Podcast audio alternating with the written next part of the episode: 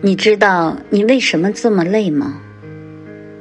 因为没人开导你，你的父母也没有太大的能力，你只能自己苦苦摸索经验，试错成本太高，错一步就可能欠债，因为别人吃喝一年剩十万，你吃喝后一分不剩；别人一家挣钱养小孩，你一个人挣钱养全家，拿什么比？这就是差距。你一直在低头赶路，忘记抬头看路。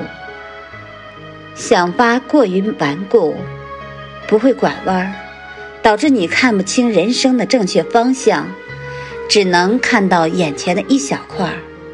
因为你被现实压得喘不过气，理想变成了柴米油盐，报复。变成了酸甜苦辣。